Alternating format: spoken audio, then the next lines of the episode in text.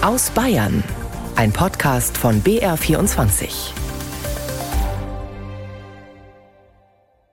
Wir haben sehr viele Kinder, wir haben Bettennot, wir haben auch das große Problem, äh, dass unsere Notaufnahme überfüllt ist, dass wir sehr lange Wartezeiten haben. Professor Johannes Hübner vom Haunerschen Kinderklinikum in München. Zu viele kleine Patienten, zu wenig Pflegekräfte, die sich um sie kümmern können. Eine große Sorge, die in dieser Woche viele Menschen bewegt. Wie die Situation genau ist, was dahinter steckt und wie Kliniken und die Politik dagegen ankämpfen, das ist ein Thema gleich in dieser Sendung. Außerdem schauen wir in der Wochenchronik mit den Themen aus Bayern auf den Start der Wintersportsaison in Zeiten von Energie- und Klimakrise und hören, wie die Gerichtsverhandlungen gegen Mitglieder der letzten Generation wegen deren Straßenblockaden ausgegangen ist. Am Mikrofon Irene Essmann. Das RS-Virus, die Influenza, andere Atemwegserkrankungen, viele Kinder sind gerade krank und viele von ihnen so schwer, dass sie sogar in einer Klinik behandelt werden müssen. Deutschlandweit wurde laut Robert Koch Institut bei mehr als der Hälfte aller 0 bis 4-Jährigen, die wegen schwerer Atemwegserkrankungen auf der Intensivstation landeten, das RSV diagnostiziert. Katrin Bohlmann zur Situation in Bayern. Außergewöhnlich nennt Kindermediziner Johannes Hübner vom Haunerschen Kinderspital in München die aktuelle Lage. Es herrsche Bettennot, die Notaufnahme sei überfüllt. Dabei sei das RS-Virus eigentlich eine normale Atemwegerkrankung bei Kindern im Alter bis zu zwei Jahren. Aber die Corona-Maßnahmen wie Maske tragen hätten Infektionen verhindert und dazu geführt, dass jetzt auch drei- und vierjährige am RS-Virus erkranken, sagt Kindermediziner Hübner. Lindner sein Rat. Also was man eben vor allem beherzigen sollte, ist, dass man Kinder, die eine respiratorische Infektion haben, also eine Atemwegsinfektion haben, mit Husten, mit Fieber, dass man die zu Hause behält und dass man die nach Möglichkeit natürlich auch nicht in den Kindergarten oder zu den Großeltern schickt. Bayerns Gesundheitsminister Klaus Hollitschek zeigte sich im BR24-Interview besorgt über die RSV-Welle. Schnelle Lösungswege seien jetzt notwendig, um die aktuellen Behandlungsengpässe in Kinderkliniken zu bekämpfen, so Hollitschek. Die Lage sei in Bayern regional unterschiedlich. Deshalb denke man derzeit über den Austausch von Pflegepersonal nach. Und es gab am Freitag dann auch noch eine Krisensitzung vom Minister mit den Kinderärzten über die Forderungen der Mediziner und die Ergebnisse dieser Videokonferenz Konferenz berichtet Tina Wenzel. Rezepte ausdrucken, kleine Patienten betreuen, ans Telefon gehen. In der Kinderarztpraxis von Dr. Michael Hubmann in Zirndorf wird im Akkord gearbeitet.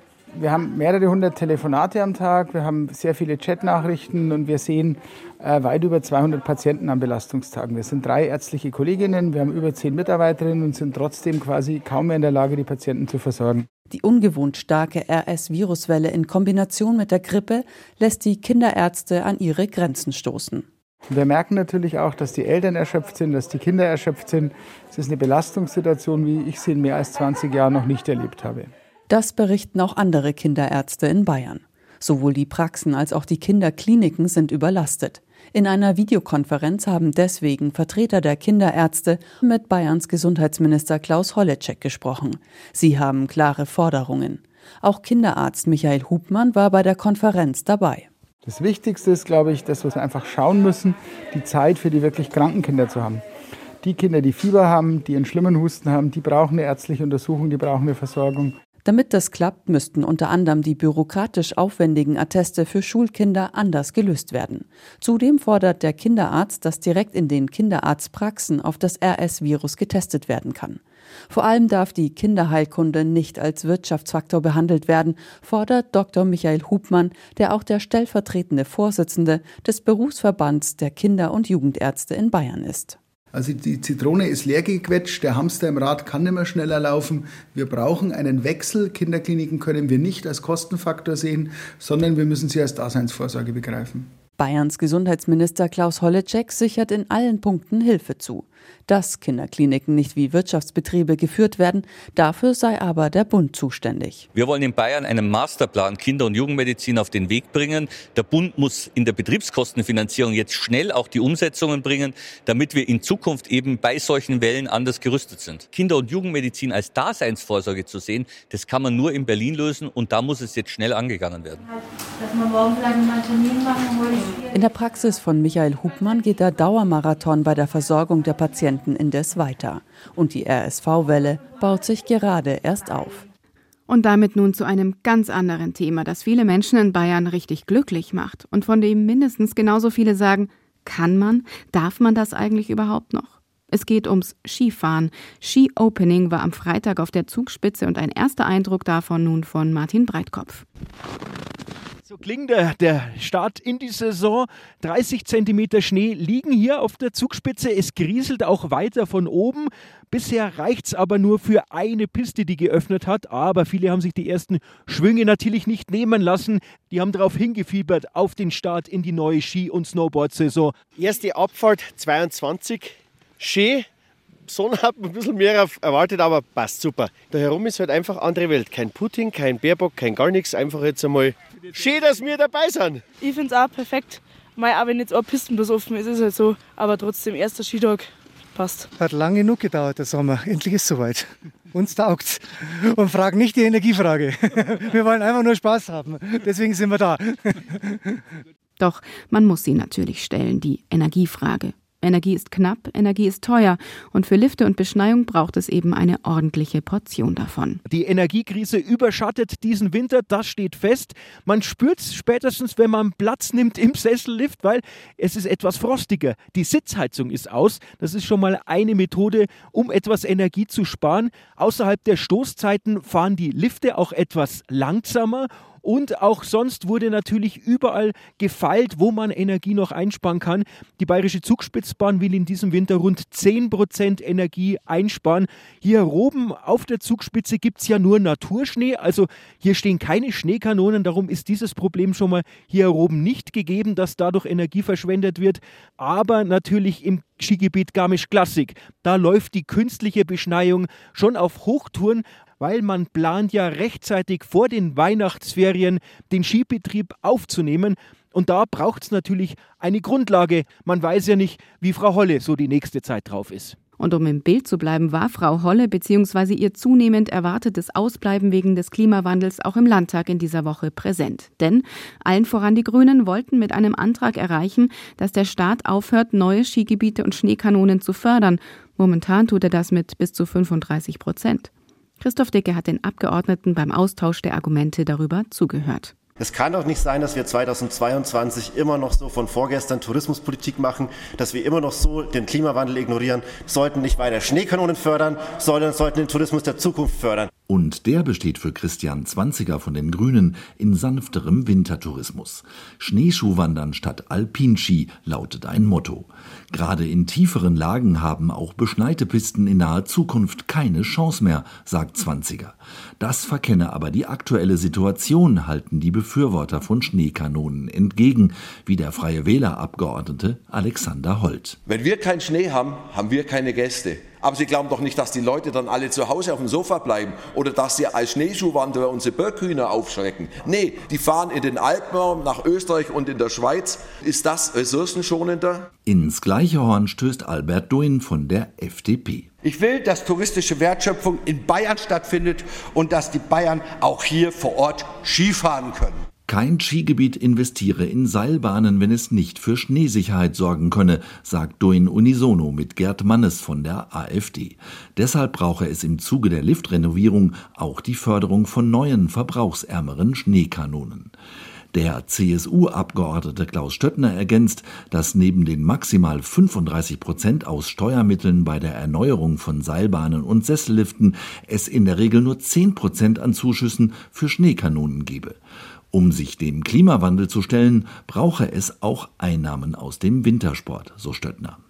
Die SPD-Abgeordnete Martina Fehlner kontert mit einer Grundsatzfrage. Kann es wirklich eine langfristige Nutzung angesichts der klimatischen Veränderungen überhaupt geben?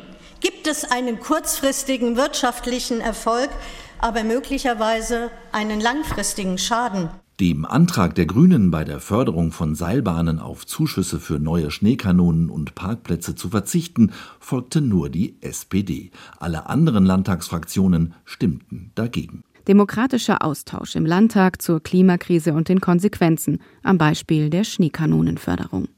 Mit einem Ergebnis, das Ihnen vermutlich nicht gefällt, den Mitgliedern der letzten Generation. Mit umstrittenen Methoden haben sie zuletzt immer wieder ihren Unmut, ihre Verzweiflung kundgetan, dass die aktuell über die Zukunft entscheidenden Generationen zu wenig unternehmen, um den Klimawandel zu bremsen. Wegen zweier Straßenblockaden mitten in München standen drei Aktivisten in dieser Woche vor Gericht und wurden zu einer Geldstrafe verurteilt. Erich Wartusch. Sowohl der Richter als auch der Staatsanwalt zeigten ein gewisses Verständnis für die Beweggründe der Aktivisten.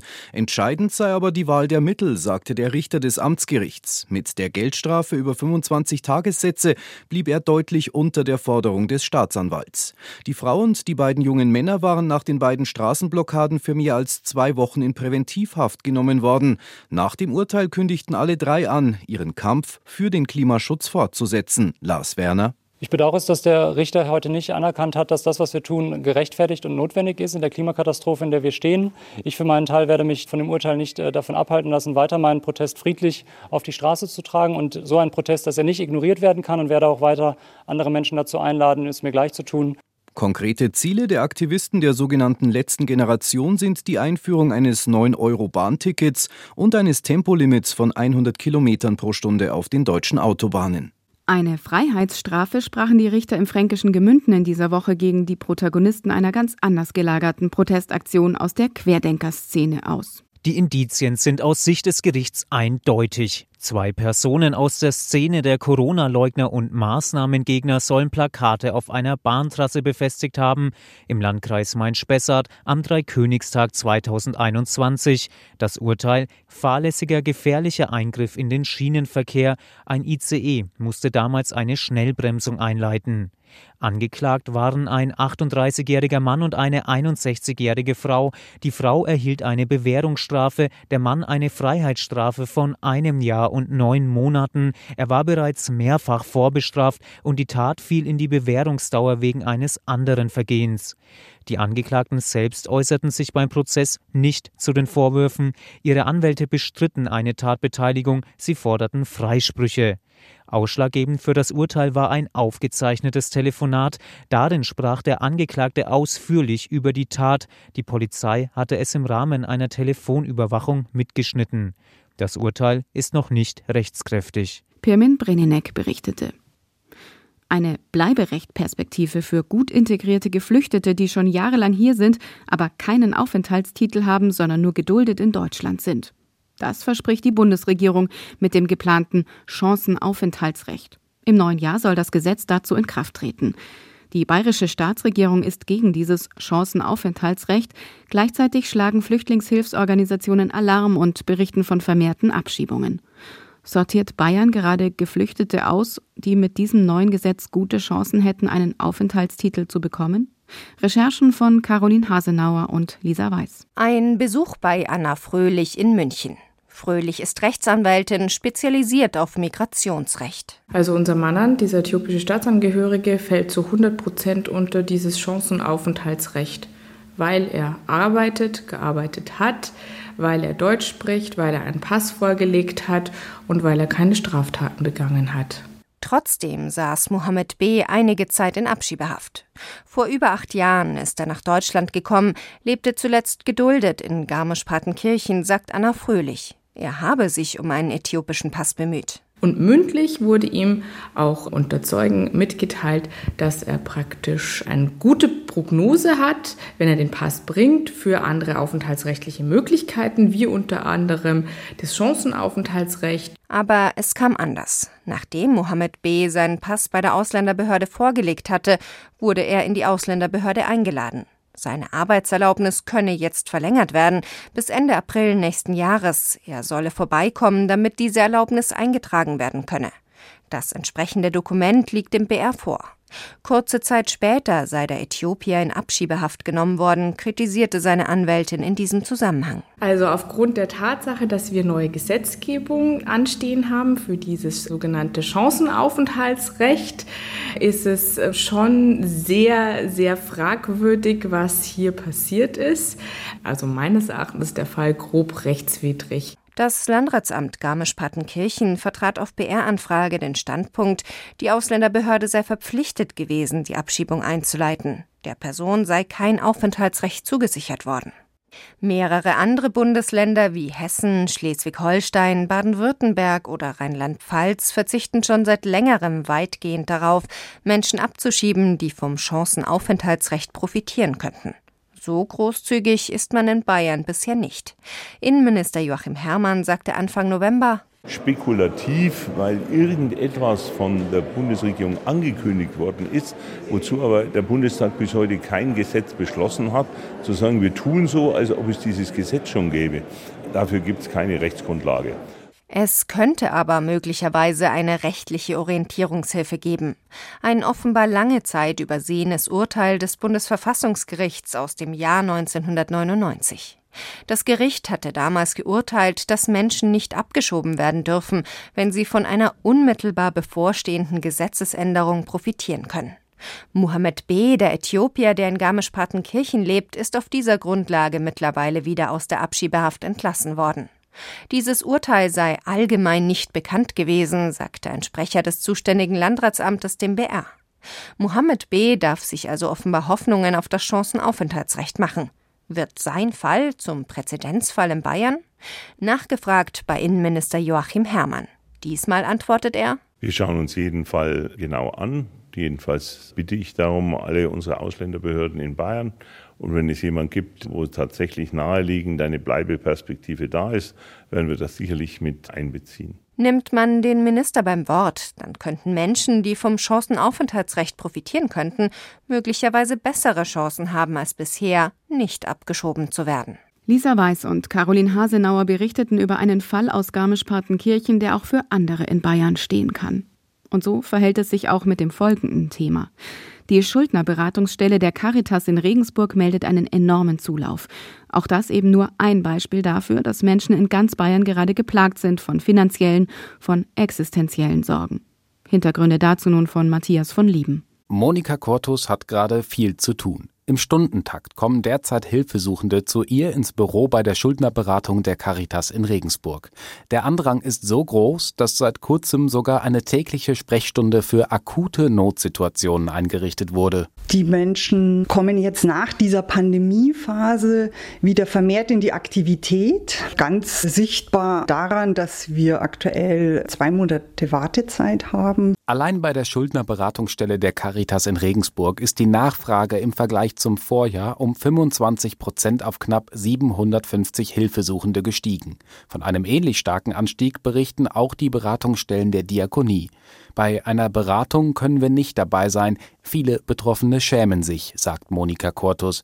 Die aktuelle Entwicklung verschärfe die Situation noch einmal. Wir haben die steigenden Energiepreise, wir haben die Lebenshaltungskosten. Da wird es immer enger, das ist ja ganz klar. Nach Zahlen von Caritas Deutschland hat sich die Zahl der Hilfesuchenden mit Energieschulden im Vergleich zu Vorpandemiejahren verdoppelt. Aber die Spitze des Eisbergs erwartet Schuldnerberaterin Monika Cortus erst nächstes Jahr mit den Nebenkostenabrechnungen.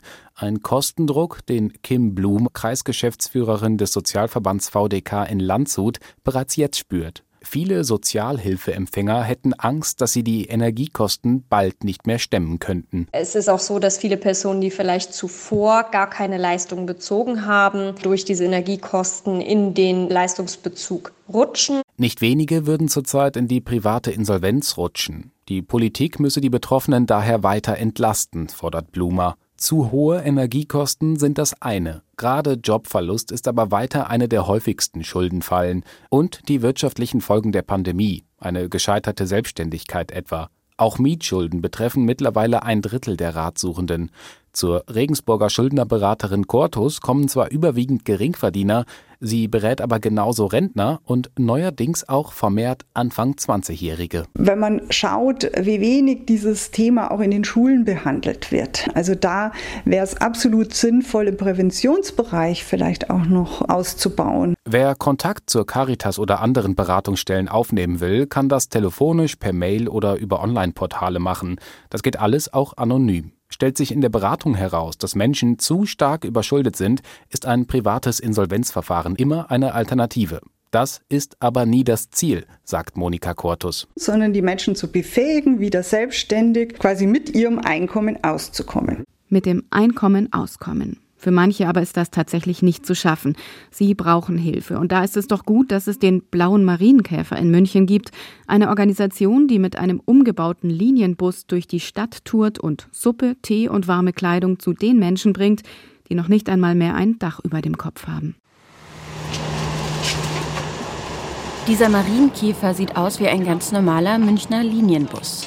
Nur die Anzeigetafel über der Windschutzscheibe verrät den eigentlichen Zweck. Es ist nie zu spät, etwas Gutes zu tun. Und wir unterstützen Bedürftige. Jede Woche bringt der umgebaute blaue Bus bedürftigen Menschen in München Essen, warme Kleidung, Hygieneartikel, Schlafsäcke und was sie sonst brauchen. Nathalie Hartmann ist eine der Initiatorinnen des Projekts.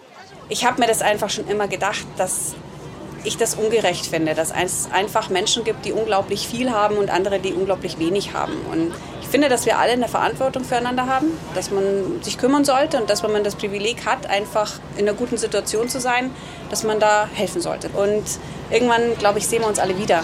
Und dann möchte ich den Leuten einfach in die Augen schauen können. Menschen wie Gottfried, der durch seinen Unfall alles verlor. Ich bin seit sechs Jahren lebe ich als Obdachloser auf der Straße, sechs Jahre lang. Mein Problem ist mein Unfall. Ich, dadurch bin ich abgestürzt.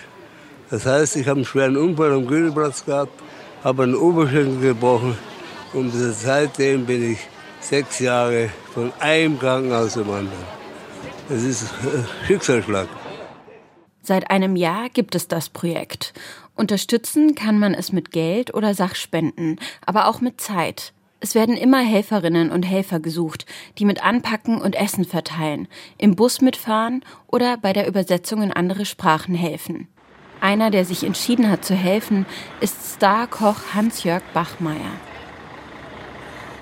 Weil ich das wahnsinnig wichtig finde, vor allen Dingen auch hier in der Gegend, es sind so viele Obdachlose. Und äh, jedes Mal, wenn ich hier aus dem Haus gehe und rausschaue, dann sieht man diese Menschen auch rumsitzen. Und ich weiß, dass sie auch in ihren äh, Unterkünften Angst haben, da zu bleiben. Und deswegen bleiben auch viele auf der Straße. Und ich finde, da muss man auch was tun, damit sie vernünftige, warme Nahrung auch kriegen. Und also Suppe natürlich der beste Energiespender. Er hat Kürbissuppe für die Menschen gekocht, die zum Bus kommen. Und die werden immer mehr. Es spricht sich rum, dass einem am Marienkäferbus geholfen wird. Markus Grimm ist der zweite Gründer des Projekts, neben Nathalie Hartmann. Wir fahren ja extra abends raus, einfach um das abzuholen ein bisschen, einfach um das einfach die Nacht überbrücken zu können. Und gerade wenn dann einer kommt und sagt, mich haben sie vor einer Stunde überfallen, ich kriege nirgendwo mehr was. Ich wusste jetzt nur hier, ihr seid da und hier kriege ich jetzt mal noch einen Schlafsack, ich muss nicht frieren, kriege noch eine Jacke. Und also das ja. sind so unglaubliche Momente und das ist das, was wir so, so unglaublich toll finden. Und mit dem Beitrag über eine Art modernen Nikolaus endet die Wochenchronik mit den Themen aus Bayern. Einen schönen zweiten Adventsabend und einen guten Start in die neue Woche wünscht Irene Essmann. Wie gewohnt gibt es diese Sendung auch zum Nachhören als Podcast in der ARD Audiothek.